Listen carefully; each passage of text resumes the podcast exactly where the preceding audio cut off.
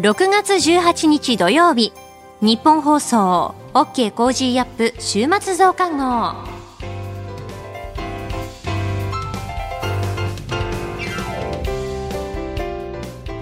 ニッポン放送アナウンサーの新行市佳です。OK Cozy up 週末増刊号。今週の放送でセレクトした聞きどころ今後のニュースの予定。今週の株式市場のまとめと来週の見通しなどを紹介していくプログラムです。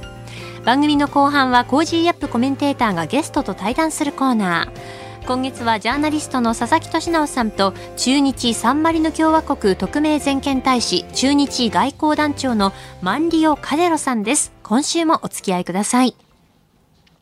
えさて、今週取り上げたニュースですが、岸田総理大臣、シンガポールで岸田ビジョン発表。東京市場で円株債券のトリプル安。新築住宅に省エネ義務。米中交換会談、台湾めぐり中国がアメリカを牽制。岸田総理、内閣感染症危機管理庁の設置を表明。アメリカ FRB のパウエル議長が0.75%の利上げを発表。政府県民割来月前半にも全国に拡大へ。インターネットエクスプローラーのサポート終了。フランスとドイツとイタリアの首脳がキーウを訪問。自民党が参議院選挙の公約を発表。こういったニュースを取り上げました。今週の聞きどころ、6月15日水曜日に峰村健二さんに伺ったロシアのプーチン大統領と中国習近平国家主席危険な二人、中ロの関係を解説していただきました。それでは今週のプレイバック。ジャーナリスト峰村健二さんに聞くポストウクライナ戦争。ロシア軍はウクライナ東部ルハンシク州の完全掌握に向け激しい攻撃を続け激戦地となっているセベロドネツクでは町の中心部につながる橋が破壊され包囲される恐れが出ていますこうした中、今日ウクライナを支援する国々がベルギーで会合を開く予定で、ウクライナからは国防大臣が出席し、兵器が不足している窮状を訴えるものとみられます。この時間はジャーナリスト峰村健二さんにウクライナ情勢の現状とポストウクライナ戦争のロシア、中国について詳しく伺ってまいります。えー、ということでですね、この、まあ、ウクライナ情勢について、はい、まあ、あこれがね、世界を変えるんじゃないかというふうにも言われておりますが、宮本さん、あの、これについてのレポートっていうのをこうずっと執筆されていたと、まあ、来週あたり、いよいよ世に出るということですか？そうですね、あのもうずっと独立後書いてた、あの取材、はい、特に取材ですね、で書いてたものが、来週月曜日の週刊ポストの方でですね、はい。えー、集中連載という形で、タイトルがもう、プーチンと習近平ってもうそのままなんですけども、はい、で副題が世界で最も危険な2人と。いう内容になります。はい。世界で最も危険な二人。はい。で、あの、一番やりたかったことを、私、まあ、この、一番書き、あの、フリーになって書きたかったことなんですけれども、はい、特にやはり、その、どうしても国際政治っていうと国、のこの国の気候とか、国同士の関係って見てしまうんですが、私はやっぱりこの人にフォーカスするのがすごく重要ですね。だだ重要だし、好きだと、好きなんです、個人的にも。で、その中で言うと、やっぱり今みたいなこの習近平、プーチンというこのリーダーっていうのは、ある種極めて独裁的なわけなんです。なので、この独裁的な人が何を考え、何を思い、っていうことを考えることっていうのは非常に重要なんですね。これって学問としてちゃんとこう確立はされてないんですが、実はその例えばアメリカの情報機関 CIA なんかがよくやってるんですけども、はい、プロファイリングっていうものですね。その公開情報とか、えー、その人に会ったことある人、からこういろんな話をインタビューして、はい、その人の人物像とか考え方とかをこうこう作っていく予測していくってやり方でこれ実はそのトランプ前政権の時に、はい、アメリカが、あのトランプ政権が北朝鮮とこう国交を正常しようかという、まあ、この首脳会談をやろうかと言った時に、やろやったことなんですね。それがプロファイリング、キム・ジョンウン氏のプロファイリングっていうのを CIA がやったんです。この手法をちょっと真似てみようと思って、あの、やったものなんですね。当時で言うと、そのキム・ジョンウン氏に、えー、会ったことがあるスイス留学中の、えー、大体同級生、先生とかって200人ぐらいいるらしいんですけども、この人たちにインタビューして、当時キム・ジョンウンは何を言ったんだとか、何を食べたんだっていうことを聞くということをやったと。で、彼が喋、えー、った公開情報っていうのを分析して、どういう人なんだっていうのをやったっていうのを今回、そのプーチン、習近平に当てはめてみようと。いう、あのまあかなり壮大かつ無謀な試みになります。いや、食べるものとかっていうのも重要なんですね。重要ですね。あとはやはり一番重要なのは、その読んでいる本とか。はい、あのやはり本が重要ですよね。ああ、それが思想を形作る形作るものがあったりしますし、だから私もあのあれです最近そのたまにこの習近平氏のこの執務室の映像なんかが出るんですがその裏にあるこの本をずっと見て、この本はこうだとっていうのを、これはもう2、3年かけてやってるんですけれども、でこの本が微妙に位置が変わったりとかするんですね。なるほど。えー、の中でも全然変わらない本が実はあったっていうのを見つけたんです。へで、そこから読み解いて彼、あの、習近平がどうも好きだっていう本らしいと。好きだからこそずっと残ってるってこと？じゃあこの本を読んで、実際私も読んでみて、あ、なるほど、どうしてここが好きなんだ？あ、この部分って習近平氏が真似てる部分だな、みたいなのをこう、それもプロファイリングしてやっていくというのをこの、えっ、ー、と、5回ぐらいの連載でやっていこうかなと思っています。ほで、まあ、東アジアに、まあ、住んで生活をしている我々からすると、やっぱりこの中国の動向、習近平氏、はいというところが注目されますが、まあ、今、世界的にはウクライナ戦争の話でプーチン氏の動向というのが注目されてますが、どうなんですか、この2人っていうのは、そもそも論として仲いいんですか？仲いいですね。めちゃくちゃ仲いいですね、ここは。うん、で、逆に言うと、この仲の良さが私、命取りになるんじゃ、双方の命取りになるんではないかって仮説を立ててます。双方の命取り、はい、まあ、特にです、習近平氏の命取りになるんじゃないかと。あ、そうですか。はい、今む、むしろなんか追い詰められている、イメージでね、追い詰められているのは、プーチン氏なのではないかと。まあ、これだけ戦争を泥沼化していったら、はい、もうそ、それこそね、で、プーチン氏ももう69、70近い、えー、その辺の健康状態だとかもいろんなこと言われてるしというところなんですけど。これ実はあの短期的と中長期的にちょっと分けなきゃいけないんですけども、短期的に見た場合ですね、今この極めて中国ってロシアにどんどんどんどん寄ってるわけですね。もう今でもこうロシアを支持の姿勢っていうのはまあ、あの変わっていないと。で、これどんどんどんどんこれロシアを支持するかんあの態度を変えないまま戦争が長期化する。さらにもっと残虐なことをロシア軍がやるとなってくると、これ国際的な批判がロシアに高まるだけではなくて、それを支えてる中国にも影響が出るとなってくると、ベラルーシ、あの、ロシアの同盟国のベラルーシが受けているような、この二次的制裁っていうものを受ける可能性もあるというのは、これ実は中国の中でもこれまずいんじゃないのっていう議論は実は起きてるんですね。あまりこれ以上、あの、ロシアに乗り込み、あの、のめり込みすぎるとまずいと。で、ロシアこれ負けたらどうすんだっていうところですね。で、議論はあるんですけども、これなかなかその声が出ないのは実は、うんトップである習近平とプーチンのこれあの二人は仲いいよねってみんな知ってるわけなんです。親分同士仲いいからあんまり水出すこと言えねえよな。なかなか言いづらいですよね。それだから本当はあの親分があの好きだって知ってるのに、いや、プーチンやばいっすよってこれなかなかやっぱ言えない。さらに今みたいなこの習近平もう超一強体制の段階で、うん、親分やばいっすよって言った瞬間に、はい、じゃあお前明日反腐敗ね逮捕するよってなりかねないわけですね。なってくると、これ実はすごくその習近平氏と、その下の政府の人たちに大きな溝が今流れてるんではないかというところをこの分析をしていこうと。思ってます。で、もっと言うと、じゃあなんでそもそも、今飯田さんおっしゃった通り、はい、この二人はそんなにあの仲がいいんだと。まあ、一人ではブロマンスっていう人もいるんですけども、なんじゃこのブロマンスはどっから来てるのかっていうのを、もうそれこそ10年、十数年前からこう遡って、もっと言うともっと前からこう遡って、えー、紐解いていこうと。思っておりますで国で考えても、このロシアと、まあ、かつてのソ連と中国っていうのは、はい、まあ、なんというか、くっついたり離れたりを繰り返すようなで、えー、実際に国境をめぐって紛争までやってる国ですよね。やってますね。で、本当に私いた頃、2005年中国にいた頃なんかは、はい、ほとんどロシアのことなんてどうでもいいあんな国って、もうどうせ没落する国だよね、みたいな感じで、ロシア専門家ってあんまりいなかったんですね、中国国内に。いなかったです。なので、そこで、またこの、急にロシアっていうのが一気に出てくる。で、貿易量も実は習近平氏が国家主席になってから今まででもう倍ぐらいに増えてるんですね、中ロの貿易って。そうなんですかはい。で、あの武器の、えー、購入量、中国のロシア製の武器の購入量もすごく飛躍的に増えてるって意味では、この今は中ロ関係っていうのはまあ、かつてないぐらい今、いい関係になってると。いう状況なんですね。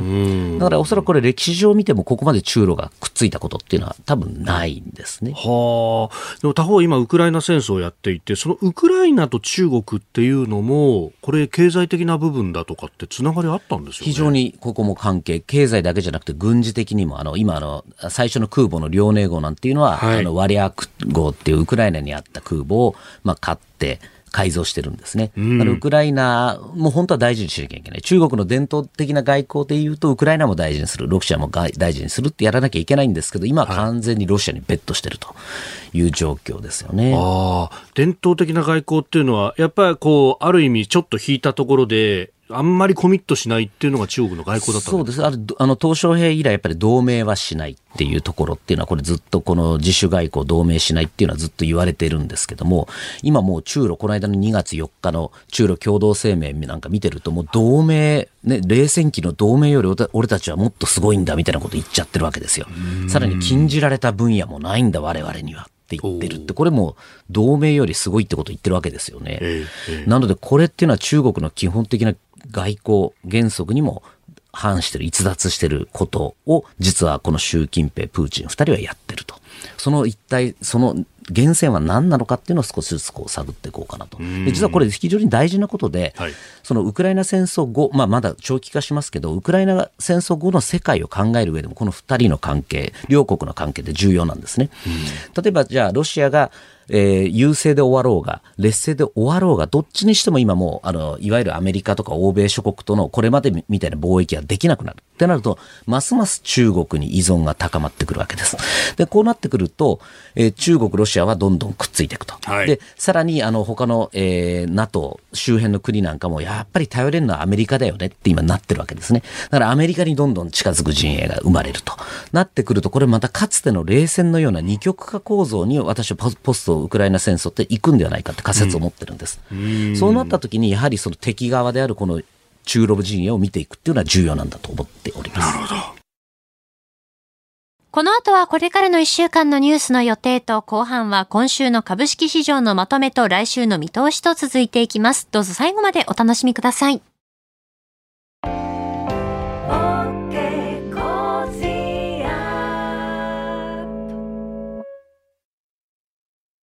自分よし、相手よし、第三者よし。この三方よしの考え方は、より良い人生を築くための重要な指針です。モラロジー道徳教育財団は、ビジネスリーダーのための経営誌、月刊三方よし経営を発刊。人づくり、SDGs に取り組む企業の皆さんにおすすめの一冊です。お問い合わせいただいた方全員に、月刊三方よし経営の見本誌、さらに小冊子心に残る話ベストセレクションを漏れなくプレゼントしています。詳しくは日本放送のホームページ内のバナーをクリック。創立96年、道徳で人と社会を幸せに。公益財団法人、モラロジー道徳教育財団。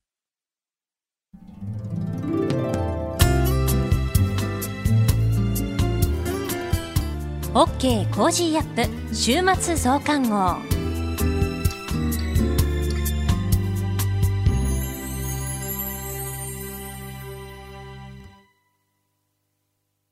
ニッポン放送アナウンサーの新行市佳がお送りしています。OK Cozy up 週末増刊号。え今回はスポーツの話題をお伝えします。以前もこの増刊号の中でご紹介したんですが、東京オリンピックから間もなく1年が経ちます。東京都は開幕1周年を迎える7月23日、メイン会場の国立競技場で記念イベントを開催します。イベント当日はおよそ2万人の観客が見守る中、選手やボランティアたちが応援に感謝するパレードに参加します。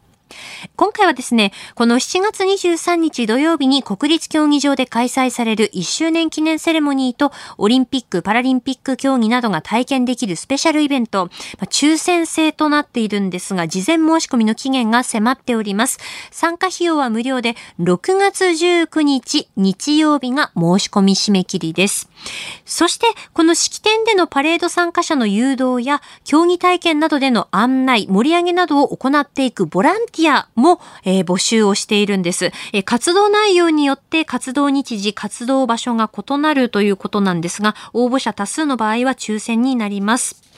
え活動の時はシティキャストのユニフォームを着用するんですが、ユニフォームを、えお持ちでない方には当日受付でユニフォームを配布するとのことです。詳しくはですね、東京ボランティアレガシーネットワークのホームページをご確認ください。このボランティア募集に関しましては、申し込み締め切り6月22日水曜日お昼12時までになっております。えぜひチェックしてみてください。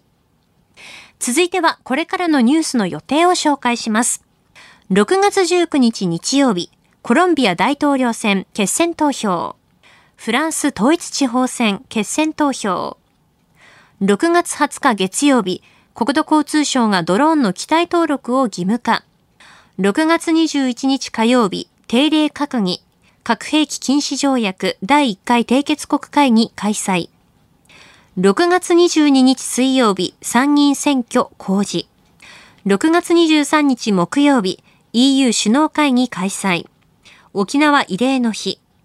東北新幹線開業から40年。6月24日金曜日、定例閣議。小池知事定例会見。5月の全国消費者物価指数発表。サッカーなでしこジャパン国際親善試合、日本対セルビア。6月25日土曜日、ラグビーテストマッチ、日本対ウルグアイ。続いては来週のコメンテーターのラインナップを紹介します。6月20日月曜日、ジャーナリストの須田慎一郎さん。21日火曜日、ジャーナリストの有本香里さん。22日水曜日、数量政策学者の高橋洋一さん。23日木曜日、神奈川大学法学部法学研究科教授の大場美恵さん。筑波大学教授でヨーロッパの国際政治が専門の東野篤子さん。24日金曜日、評論家の宮崎哲弥さん。コメンテーターの皆さんは6時台からの登場、ニュース解説をしていただきます。この後は Cozy up コメンテーターがゲストと対談するコーナー。今月はジャーナリストの佐々木俊尚さんと駐日サンマリノ共和国特命全権大使駐日外交団長のマンリオ・カデロさんです。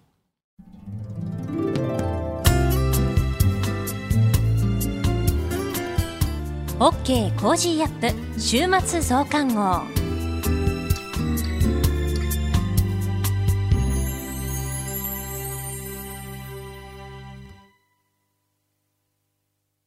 道徳って何だろう？思いやりって必要なの？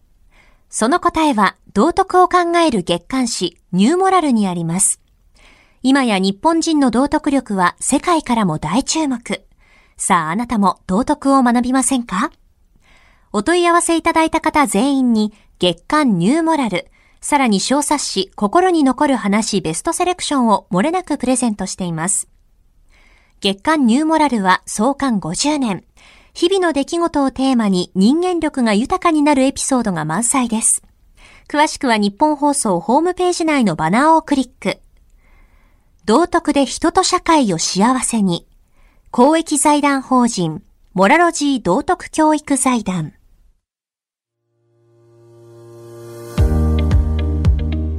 ジャーナリストの佐々木俊直です。この配信は日本や世界を取り巻く様々な課題を掘り下げる対談番組。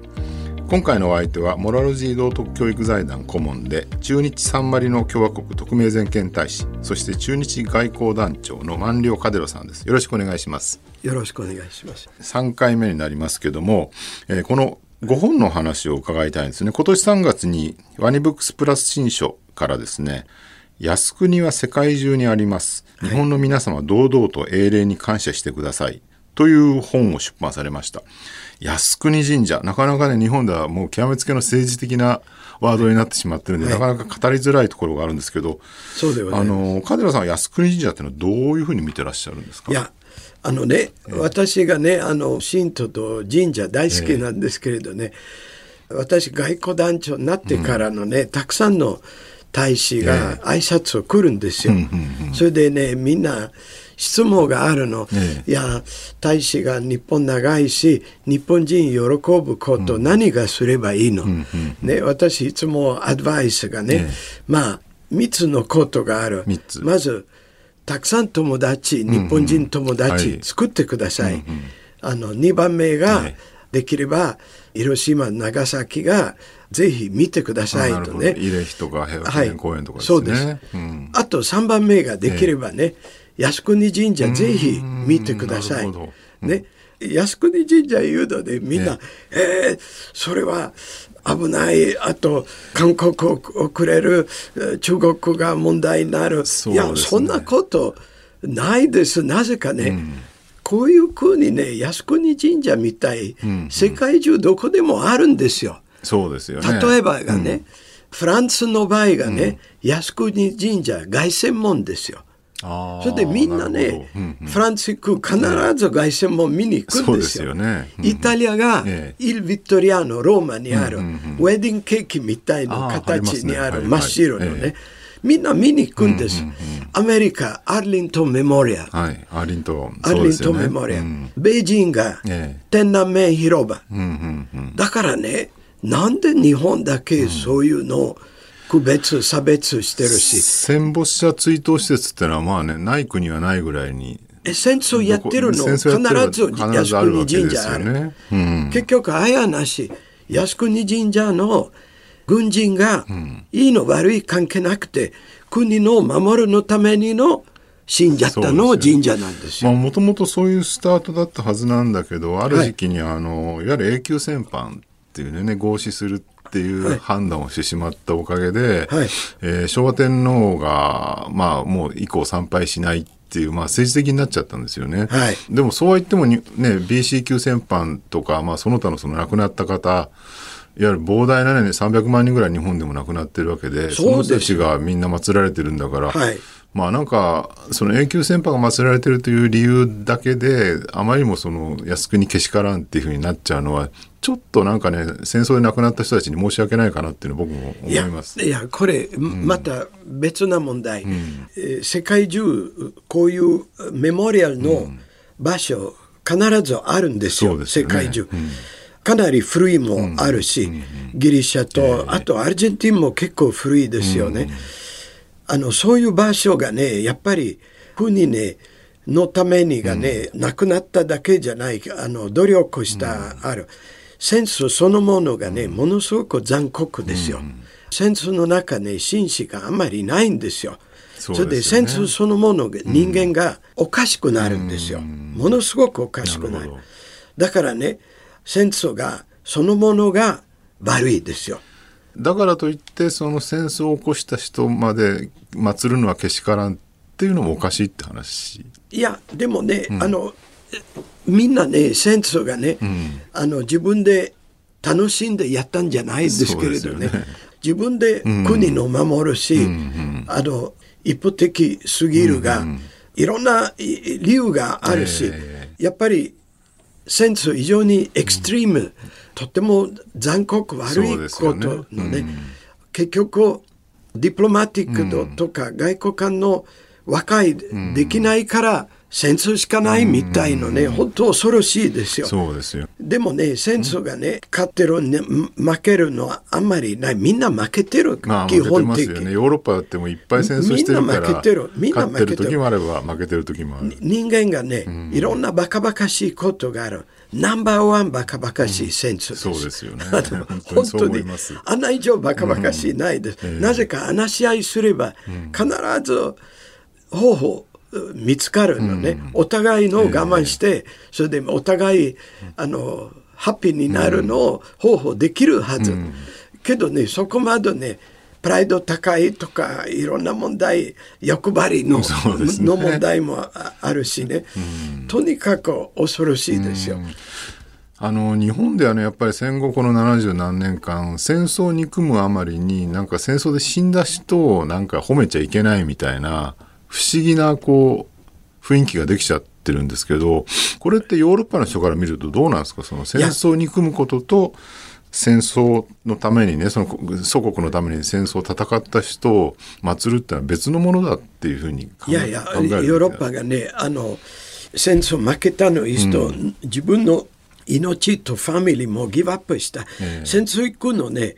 もう全てギブアップするんですよ、うん、恋人ファミリー、うんお金いい生活する、とても恐ろしいですよ。ねだからね、その人たち、国愛してると思う。だから、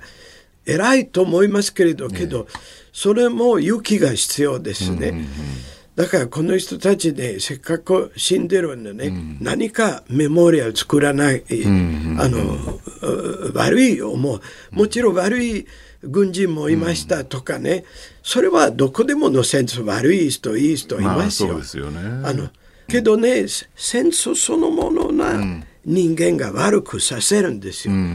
戦争まだやってないの人、基本的悪くないんですよ。戦争始まる悪くなるんです。まあ人を殺さなきゃいけないですもね。そうんです。それで、隣の友達、死んじゃうのね、頭くるの、もっと残酷になりますからね。戦友がね亡くなってじゃあ敵をもっと戦わなきゃあとのね、自分の。ファミリーとか子供を殺されてるとか、やっぱり許さないのねねよっぽど一生懸命戦争やりたいと思います。でますますエスカレートしていくわけだけどそうです。これはね、普通ですけど、うん、それはその人が悪いんじゃなくてもう戦戦争が悪いからそういうふうに人間はなっちゃうってことなんおっしですよね。ゃる通り。だったらその戦争のために死んでしまった人っていうのは別にその人が悪いっていうふうに言っちゃいけないってことですよね。それからね、あともう一つね、自分の国が大統領か誰かさんがね、あの、そのメモリアル行くがね、ええ。他の国に文句言うの、とってもおかしい。確かに。これはもう許さない、私。お無関係じゃないんですか、それは私の国、だから自分でね、例えば靖国神社行きたい、それは私の自由ですよ、私の義務義務とか、えーなんか自分ののフリードム、ね、心の中の自由みたいな。そうものありますそうですよ。だからね、イタリアのね、イル・ビットリアの靖国神社のね、大統領も行く、毎年行く、ね、何回もね、お祭りみたいもやってるし、凱旋門も、あの、二回報道のね、パレードもやってるし、とにかく、みんな、あ我々の国まだに、あの、守ってる、この人たちもおかげが、であるんですよ。だから彼らも苦しんだかもしれないけど、大変だった。アメリカもアーリントンメモリアルすごいですよ。そうですよねだからね、そういうことがね、口出しちゃダメと思います。特に他の国。そうですよね。はいあの前回の放送で日本のね神道ってのはとても平和的ではいエコロジーな宗教だったと。ででもその太平洋戦争で日本のねその日本大日本帝国がその国家神道みたいなものをこう、はいなんていうのかな哲学にっていうか主軸にしてたことまはあどう思いますか？まあ、まあ、あの時代のね、あの、まだ、なんていうの、まだいろいろの進んでないんですよね。だから、あの、国がイコール、天皇陛下、天皇陛下イコール国のね、ええ。シンボルですよね。そうですよね。あの、国旗みたいですけれどね、えーご存知、一番古い国旗、世界の日本の国旗でございます。日の丸が。そうなんですね。そう、文武天皇考えたんですよ。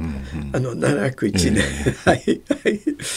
だからね、やっぱり何かシンボリスティックけど、基本的がね、国とファミリーですよね。まあそのす日本が一丸となって戦争を戦ったりとか、まあ、国を起こさなきゃいけないっていうね、はい。明治維新以来、はい。そのためにある意味そのシンボルとして神道みたいなものがまあ、使われたある程って度、ある程度いうことはもある、でしょう、まあ、ヨーロッパもキリスト教も戦争いっぱいやりましたよ。あのそうですよね。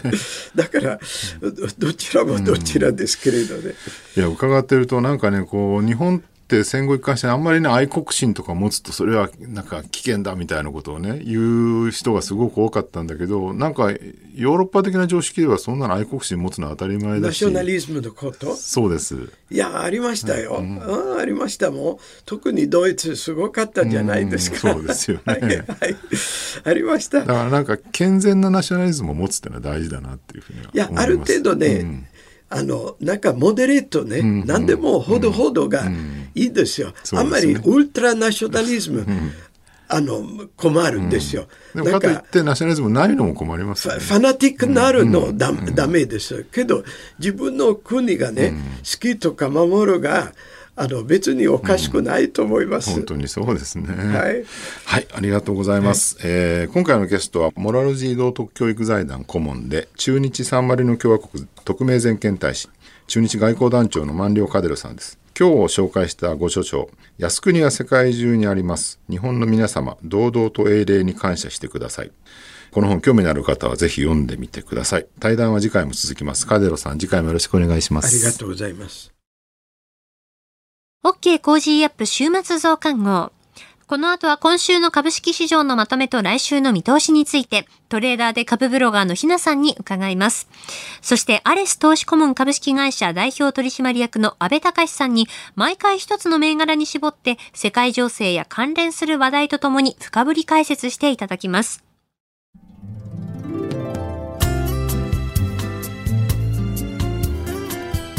OK Cozy up 週末増刊号。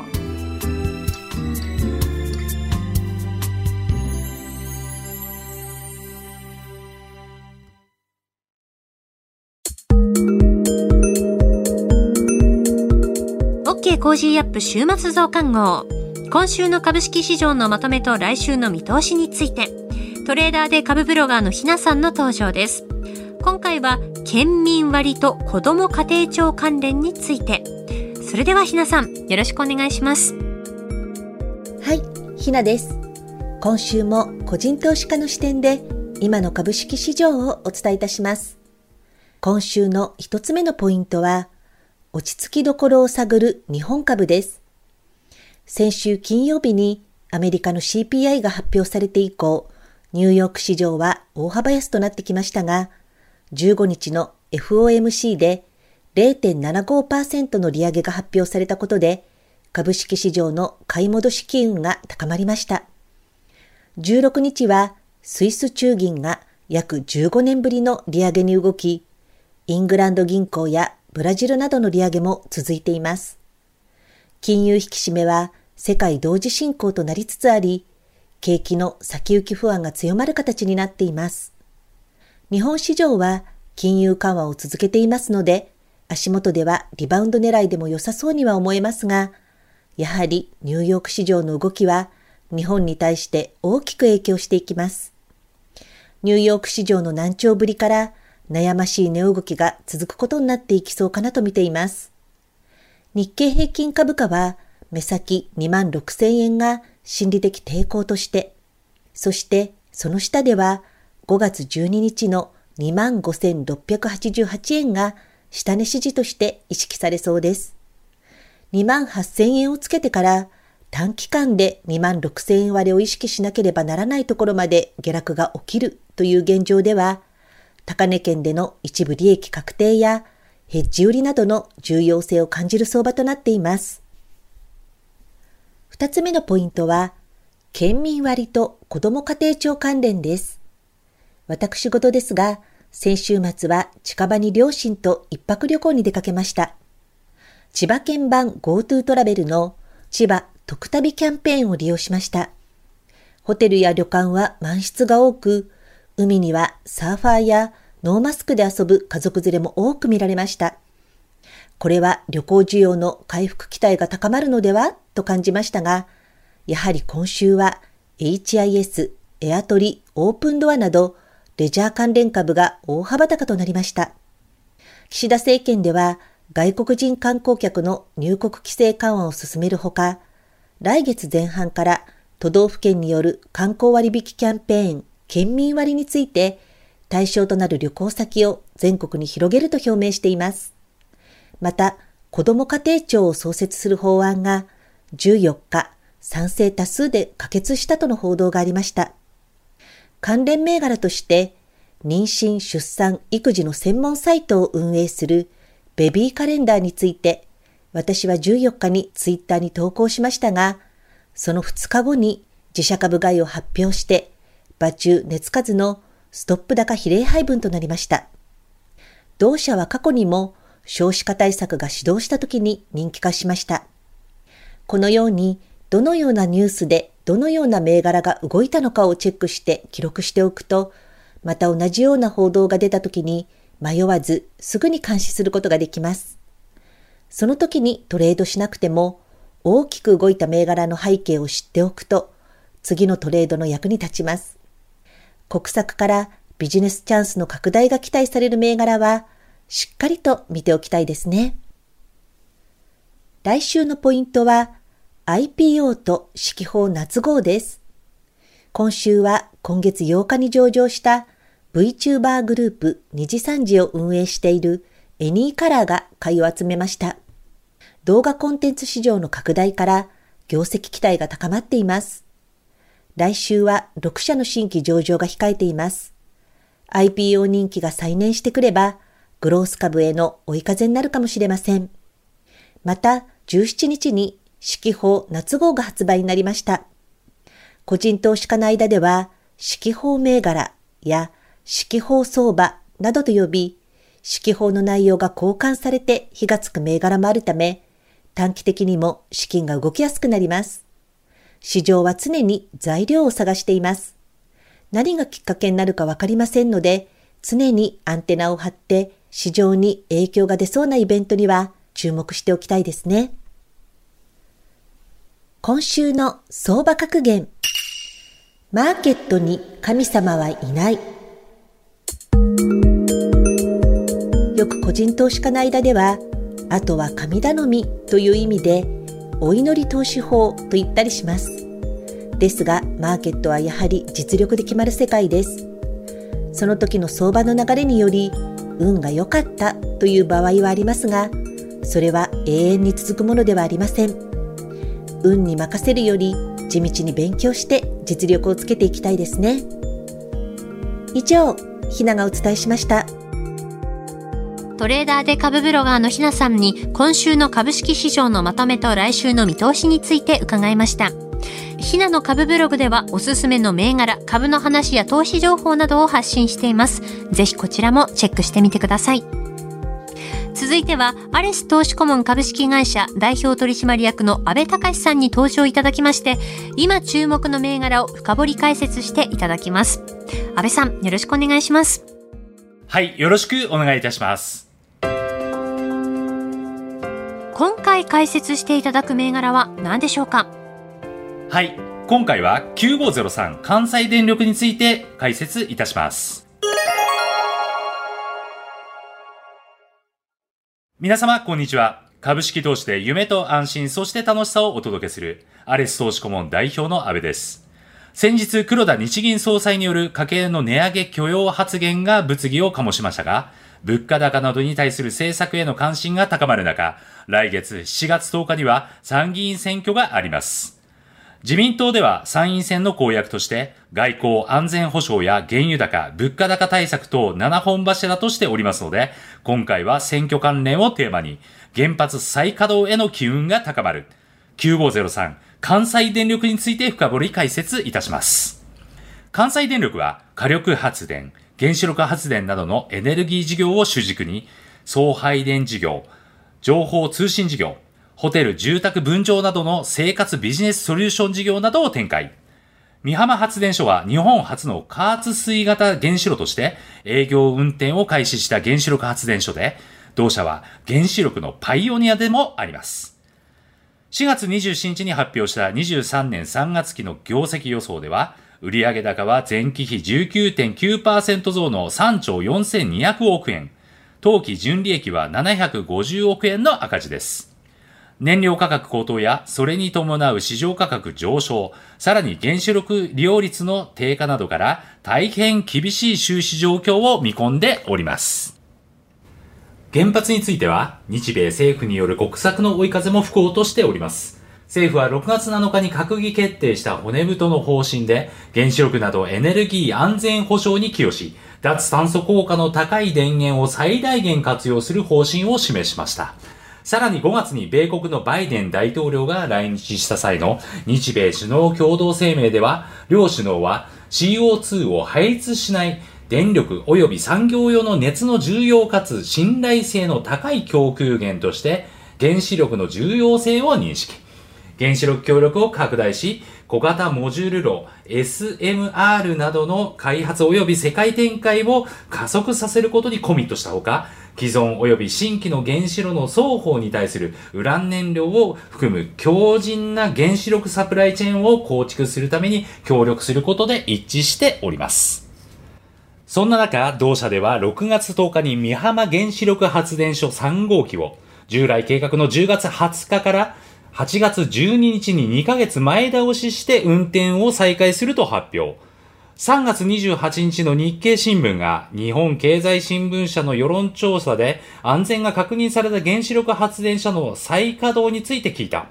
再稼働を進めるべきだが53%で、進めるべきではないは38%だった。2021年9月の調査で、それぞれ44%、46%だったと報じておりますが、夏の電力逼迫などが懸念される中、原発再稼働に対して国民世論からの支持を得られやすい環境も整いつつありますので、参院選後、原発再稼働へ向けた取り組みが加速するようであれば、同社の事業環境は大きく好転する可能性があります。